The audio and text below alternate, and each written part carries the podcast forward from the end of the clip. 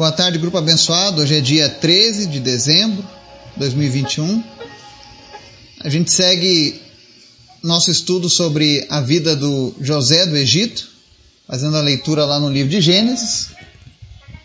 E hoje nós faremos a leitura de Gênesis capítulo 44, onde nós vamos ver o último teste que José faz nos seus irmãos. E nós vamos ver uma grande surpresa aqui nessa passagem. Nós vamos ver um outro personagem que aparece como um gigante também nessa história. E dessa passagem nós vamos entender outras tantas coisas acerca desse personagem na Bíblia. Amém? Mas antes da gente começar o estudo de hoje, eu quero convidar você para a gente estar orando e intercedendo. Amém? Obrigado, Pai, por mais um dia, pela tua graça, pelo teu cuidado com as nossas vidas. Nós te apresentamos, Senhor, as nossas vidas, as nossas famílias, nosso trabalho, nossa cidade, nosso país, as pessoas que trabalham conosco, colocamos todos debaixo da tua proteção. Pedimos que o Senhor visite cada uma delas nesse momento, visita as pessoas deste grupo, que elas possam sentir a tua presença, que elas possam sentir o toque do Senhor em suas vidas, sendo curadas, transformadas, libertas, salvas, em nome de Jesus. Nós te apresentamos os enfermos nesse dia. Visita nessa hora, Deus, todos aqueles que lutam contra alguma enfermidade. Que o Senhor venha trazer cura, restauração. Aqueles que estão se recuperando de um acidente, que o Senhor venha apressar essa recuperação. Que as famílias possam se reunir nesse Natal em nome de Jesus. Aquele que está na UTI que receba alta. Aquele que estava em estado de coma que desperte em nome de Jesus. Mas, Senhor, providencia, Deus, essa dádiva, esse presente, para que as famílias se encontrem nesse final de ano, Pai. Eu te apresento em especial, Senhor, nesse dia, a família da Angélica que hoje está enlutada pela perda do pai dela. Nós oramos, meu Deus, por essa família enlutada, pedindo que o Senhor venha consolar o coração deles. Sabemos que o Senhor está no controle de todas as coisas, mas que a dor da partida, dessa despedida, é algo muitas vezes incompreensível, algo que nós não podemos mensurar. Mas nós clamamos a Ti, Espírito Santo, visita agora essa família e consola eles, conforta os corações dos que ficaram. Em nome de Jesus. Que eles possam encontrar um propósito até mesmo nessa hora da morte. Que eles possam ter um encontro contigo e descansar o coração deles também, Pai. Tu sabe todas as coisas, Pai. Visita, Senhor, aqueles que lutam contra a depressão, aqueles que lutam contra a cegueira, dificuldade de audição e traz cura, Pai. Cura aqueles que estão com câncer nesse momento. Nós repreendemos toda a ação do câncer, todo o efeito negativo da quimioterapia, radioterapia, em nome de Jesus. E nós pedimos a Ti, Senhor, porque nós temos confiança em Ti.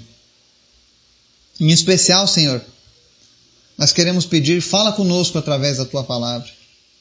Aumenta a nossa fé, aumenta o nosso entendimento acerca do teu reino, das tuas coisas.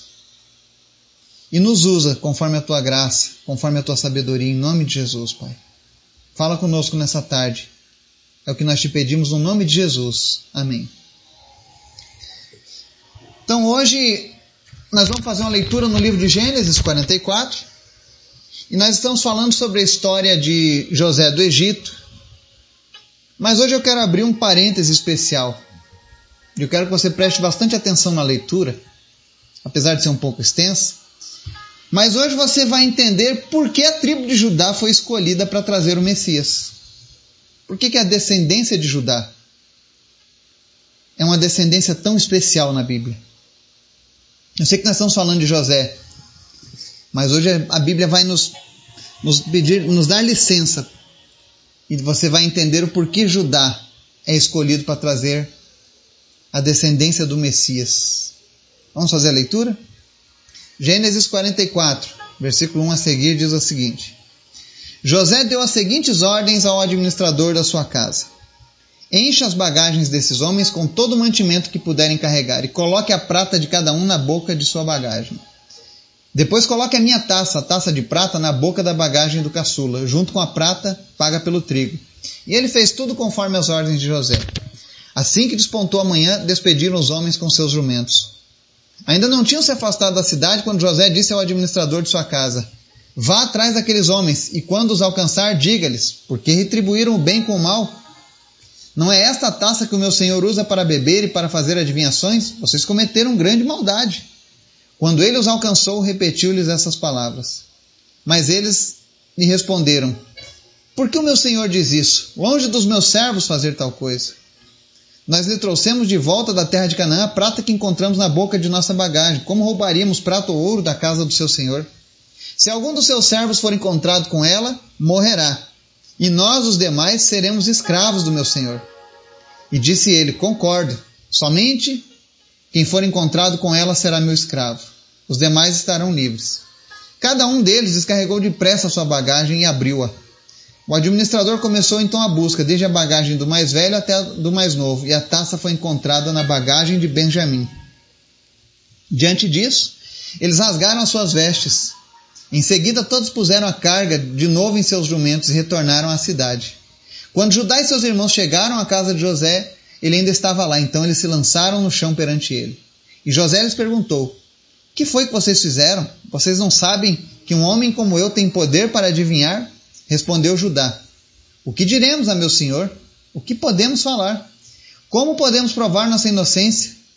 Deus trouxe à luz a culpa dos teus servos. Agora somos escravos do meu senhor, como também aquele que foi encontrado com a taça. Disse, porém, José: Longe de mim fazer tal coisa, somente aquele que foi encontrado com a taça será meu escravo. Os demais podem voltar em paz para a casa de seu pai. Então Judá dirigiu-se a ele, dizendo: Por favor, meu senhor, permita-me dizer-te uma palavra. Não se acenda a tua ira contra o teu servo, embora sejas igual ao próprio Faraó. Meu senhor perguntou a este seu servo se ainda tínhamos pai e algum outro irmão. E nós respondemos: Temos um pai já idoso, cujo filho caçula nasceu-lhe em sua velhice. O irmão deste já morreu, e ele é o único filho da mesma mãe que restou, e seu pai o ama muito. Então disseste a teus servos que o trouxessem a ti para que os teus olhos pudessem vê-lo. E nós respondemos a meu senhor que o jovem não poderia deixar seu pai, pois caso o fizesse, seu pai morreria. Todavia disseste a seus servos que se o nosso irmão caçula não viesse conosco, nunca mais veríamos a tua face. Quando voltamos a teu servo, a meu pai, contamos-lhes o que o Senhor havia dito. Quando nosso pai nos mandou voltar para comprar um pouco mais de comida, nós lhe dissemos: Só poderemos voltar para lá se o nosso irmão caçula for conosco, pois não poderemos ver a face daquele homem a não ser que o nosso irmão caçula esteja conosco. Teu servo, meu pai, nos disse então: Vocês sabem que minha mulher me deu apenas dois filhos. Um deles se foi, e eu disse: Com certeza foi despedaçado, e até, agora, e até hoje nunca mais o vi. Se agora vocês também levarem este de mim e algum mal lhe acontecer, a tristeza que me causarão fará com que os meus cabelos brancos desçam à sepultura. Agora, pois, se eu voltar a teu servo, a meu pai, sem levar o jovem conosco, logo que meu pai, que é tão apegado a ele, perceber que o jovem não está conosco, morrerá. Teus servos farão seu velho pai descer seus cabelos brancos à sepultura com tristeza. Além disso, teu servo garantiu a segurança do jovem a seu pai, dizendo-lhe: se eu não o trouxer de volta, suportarei essa culpa diante de ti pelo resto da minha vida. Por isso agora te peço, por favor, deixa o teu servo ficar como escravo do meu senhor no lugar do jovem e permite que ele volte com seus irmãos. Como poderei eu voltar a meu pai sem levar o jovem comigo? Não posso. Não posso ver o mal que sobreviria ao meu pai. Amém? Aqui nós vemos José fazendo o seu último teste com seus irmãos. Ele precisava ter a certeza de que eles haviam de fato mudado. Na leitura anterior, nós vimos que eles já não tinham mais ciúmes do irmão por ter sido abençoado mais do que os demais. Então José vai lá e ordena que eles coloquem uma taça de prata na bolsa do mais novo. E quando o servo de José para os irmãos para indagar sobre isso, e eles encontram aquela taça na bolsa do mais novo, Ali o servo fala, por exemplo, que era a taça que ele bebia e fazia as adivinhações, né? Existia uma prática no Oriente que eles usavam essas taças para hidromancia. É claro que José não fazia isso, mas na cultura dos egípcios eles não tinham conhecimento sobre o conceito bíblico de profecia e revelação e de entender as coisas de Deus. Então eles julgaram ser esse uma dramatização perfeita para aquela história dessa taça, para mostrar o quanto ela era importante para José.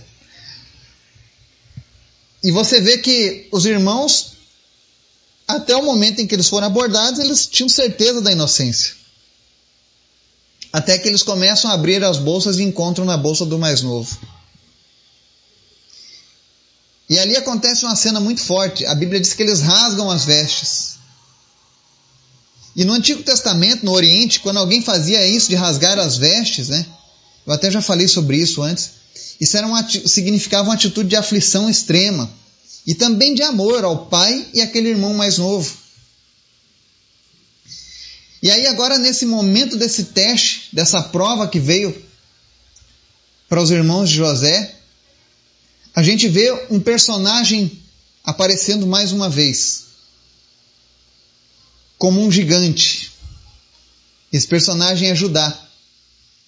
E aqui nessa passagem de Gênesis 44, talvez você lendo, você na maioria das vezes passe despercebido. Mas o que ocorre aqui nessa passagem é que Judá, ele faz uma tipificação que logo mais seria conhecida pelo mundo inteiro por um dos mais ilustres descendentes dessa tribo, Jesus. Judá tipifica uma espécie de Jesus aqui. Ele mostra que a essência do, do Cristo, do Messias, já estava operando no meio de Judá. E por que, que eu te digo isso? Porque o Judá ele se torna uma garantia no lugar do irmão mais novo. Jesus fez a mesma coisa. Ele se tornou uma, um fiador para os irmãos mais novos, no caso nós. O sangue de Jesus foi a nossa garantia de que o pecado não teria mais lugar em nossas vidas, de que nós seríamos agora pertencentes a uma nova aliança. Outra coisa que Judá faz interessante aqui, ele se torna uma garantia para o pai dele. Ele aceitou ser responsável por Benjamim e respondeu ao seu pai pela segurança dele. Jesus Cristo ele também se tornou a nossa garantia para o Pai. Ele se responsabilizou por seu povo. Vale lembrar naquela passagem do bom pastor, que Jesus disse que o bom pastor dá a vida pelas suas ovelhas. Foi isso que Jesus fez. E foi isso que Judá fez. Ele falou: Eu coloco a minha vida no lugar da vida do meu irmão. Ele se ofereceu como um sacrifício no lugar daquele irmão. Assim como Jesus se ofereceu como um sacrifício no meu e no seu lugar pelos nossos erros, pelos nossos pecados. Mas o que deixa Judá um gigante e faz dele talvez a escolha perfeita da tribo para nascer o Messias é que ele se faz garantia para Benjamim antes mesmo dele estar envolvido em confusão ou ter vindo ao Egito. Antes mesmo dele ter saído de lá, da terra do seu pai, Judá se, se coloca no lugar dele e diz: Olha, eu me responsabilizo por ele. Antes mesmo de acontecer qualquer coisa. E a mesma coisa Jesus fez por nós, ele se tornou a nossa garantia antes mesmo que nascêssemos. Antes mesmo de virmos a esse mundo ou pecarmos. Porque Jesus disse que a sua salvação foi feita desde antes da criação do mundo. Ele já havia colocado isso no coração dele. Por isso que a gente sempre fala que quem nos amou primeiro foi Jesus. Antes de eu e você amarmos a Ele, em resposta ao que Ele fez por nós, quando nós éramos ainda pecadores, perdidos nos nossos delitos, nos nossos pecados, nos nossos pensamentos, nas nossas ideologias, naquilo que nós julgávamos ser o correto, Jesus já tinha escolhido me amar, já tinha escolhido amar você, independente do que acontecesse. Assim como Judá havia escolhido amar a Benjamim, proteger a Benjamim. E Judá faz uma das defesas mais belas da Bíblia. Ao interpelar, ao interceder pela vida do seu irmão. Ele usa de uma argumentação e ele mostra o amor que ele tinha por Benjamim. Ele mostra o quanto ele cresceu, o quanto ele amadureceu. E também mostra que ele não queria mais preocupar o pai dele, que ele queria que os últimos anos de vida do pai dele fossem anos de alegria e não de tristeza. E isso é um exemplo para nós. Se você ainda tem os seus pais, ou pessoas que você honra como seus pais, um dos maiores sinais de maturidade é esse: é o interesse em que eles venham passar os seus últimos dias felizes, honrados. E essa era a preocupação de Judá. Ele não queria que o pai dele descesse à sepultura em tristeza mais uma vez. Mas ele queria que tudo tivesse bem. Então ele se coloca no lugar do seu irmão. Ele luta por isso. Ele não aceita apenas a palavra de José dizendo, não, vai ficar o jovem conosco. Ele começa então a lutar e é isso que faz da tribo de Judá uma tribo tão especial. Porque na, no sentido bíblico, geralmente o mais velho liderava. Na, na, na, na lei dos homens, era o mais velho quem deveria liderar, era o mais velho quem deveria ter, poder, ter o poder, mas a gente vê aqui Judá ganhando essa posição, conquistando essa posição como uma tribo diferenciada como um filho diferenciado, como alguém que aprendeu com seus erros. E ainda por cima ele tipifica a salvação de Cristo para o mundo através desse episódio. Espero que você tenha aprendido com essa passagem. E amanhã iremos para a leitura do capítulo 45, onde nós veremos o desfecho da intercessão de Judá. O que aconteceu após isso? Que impacto isso causou na vida de José e dos outros irmãos? Mas isso será assunto para amanhã.